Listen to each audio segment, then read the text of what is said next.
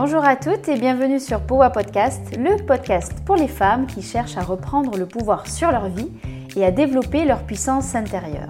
Je m'appelle Saskia Vulpian, je suis coach pour femmes et experte en développement personnel. Ma mission Permettre à un maximum de femmes d'explorer tout leur potentiel. Le développement personnel est devenu une jungle dont il est parfois difficile de démêler le bon grain de livret. À travers ce podcast, je vous invite à découvrir les meilleurs outils concrets de développement personnel et à vous poser les bonnes questions, celles dont les réponses provoquent des déclics. Parce que je suis persuadée que c'est en décryptant votre fonctionnement intérieur que vous allez transformer votre vie.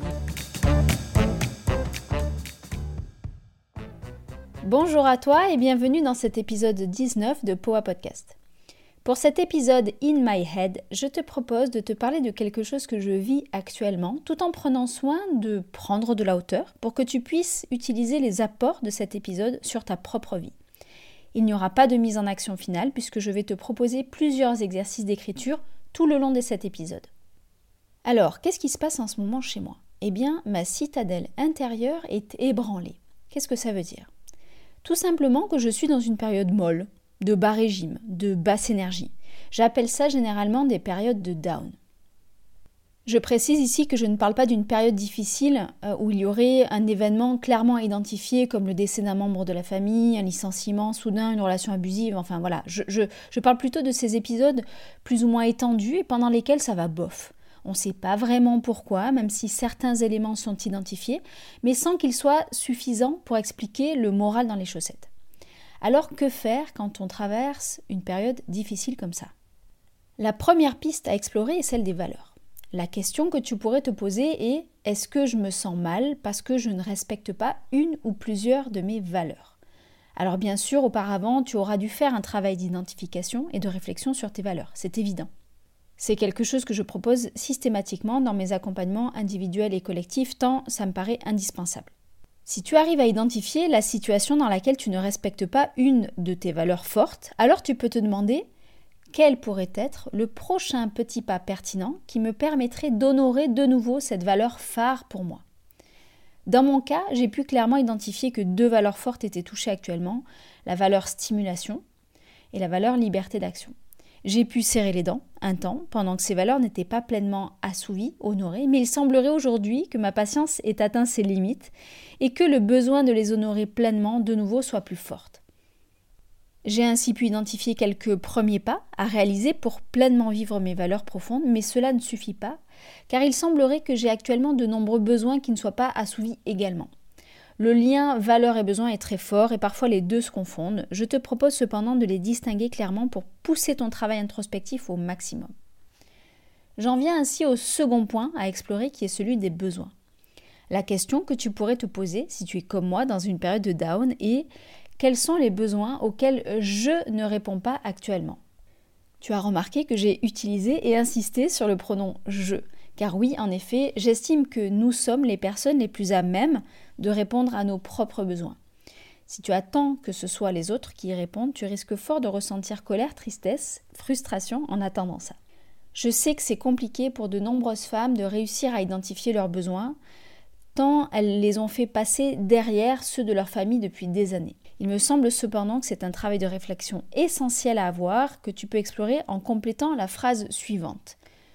Pour me sentir mieux en ce moment, j'ai besoin de... Je te propose quelques exemples pour illustrer ça. Pour me sentir mieux en ce moment, j'aurais besoin de quelques jours de repos sans les enfants. J'aurais besoin d'avoir du temps pour reprendre la formation que j'ai commencée. J'aurais besoin d'envisager sérieusement une reconversion. J'aurais besoin que mon mari se saisisse de davantage de charges mentales. De mon côté, comme je te le disais tout à l'heure, j'ai de nombreux besoins non assouvis actuellement. Je les ai identifiés et je mets en place de petites et grandes actions au quotidien pour les assouvir au mieux. Il y en a cependant certains qui ne peuvent pas être assouvis, malgré moi. Et dans ce cas-là, il n'y a pas d'autre solution envisagée que de lâcher prise et de l'accepter au moins pendant un temps. Je réalise cependant, en faisant ce travail introspectif, que j'ai envie de répondre à mes besoins comme j'ai pu le faire depuis des années, de la même façon. Et c'est là que le travail intérieur est intéressant parce qu'il ouvre un champ des possibles que je n'avais jamais envisagé. La question à me poser devient alors comment pourrais-je répondre différemment à mes besoins actuels non assouvis? Quels moyens moins conventionnels, moins traditionnels pourrais-je mettre en place?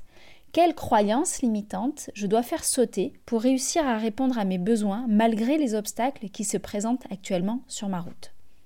En me posant ces questions, en ouvrant le champ des possibles, je fais un pas de côté pour voir les obstacles qui sont sur ma route actuellement d'une façon tout à fait différente. Ce pas de côté devient réconfortant parce qu'il me permet de sortir d'un état d'esprit d'impasse qui est très paralysant. La troisième piste à explorer si tu traverses une période de down, c'est celle de tes émotions. La question que tu pourrais te poser est quelles sont les émotions que je ressens le plus actuellement? Là encore, L'accès aux émotions n'est pas forcément naturel pour de nombreuses femmes qui ont appris à les étouffer pour une raison ou pour une autre. Quoi qu'il en soit, je t'invite à explorer cette question et à prendre le temps qu'il faut pour qu'une réponse émerge. Dans le brouillard que tu traverses actuellement, dirais-tu que tu ressens de la tristesse, de la colère, de la peur, un peu d'étroit? Si c'est le cas, il est intéressant de te questionner sur la proportion de chacune afin de déterminer quelle est la plus puissante actuellement. Une fois que tu as identifié précisément tes émotions, tu peux te demander quel est le message qu'elles t'envoient. Je vais te parler de ce que je vis actuellement pour illustrer mes propos. En réalisant l'exercice des proportions que je viens de te proposer, je réalise que 80% de mes émotions désagréables actuellement concernent la peur. Il y a certes une touche de colère qui correspond peut-être à 10% et une pointe de tristesse qui correspond aux 10% restants, mais c'est minime par rapport aux 80% de la peur.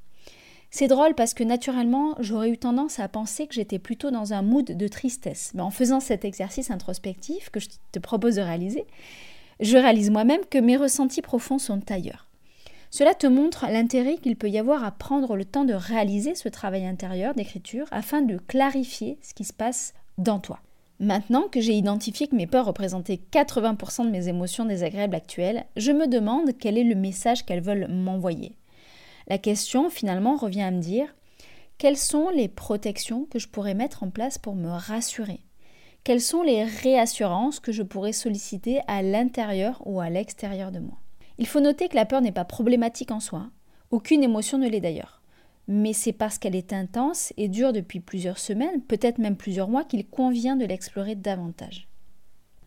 En conclusion de ce court épisode sur les périodes de down, je prends conscience que cet état de brouillard mental que je vis actuellement est finalement une accumulation de certaines valeurs peu honorées, de besoins mis de côté pour différentes raisons, et d'une flopée d'émotions désagréables qui se mélangent et se potentialisent.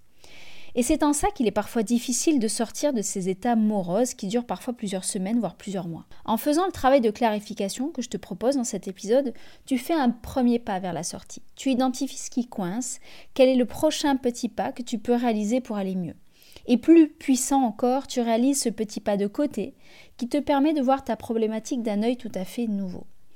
Je serais heureuse de savoir si l'exploration de ces trois pistes t'a aidé à sortir la tête de l'eau, ou du moins de faire la petite action qui te fera du bien. N'hésite pas à venir en discuter avec moi en m'écrivant un mail à l'adresse hello.powapowa.fr.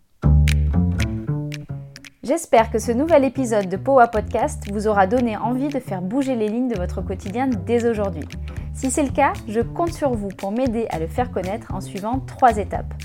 Mettre 5 étoiles sur votre plateforme d'écoute préférée, y écrire un commentaire et partager cet épisode auprès d'une femme dont vous êtes proche et qui pourrait y trouver de l'inspiration pour avancer.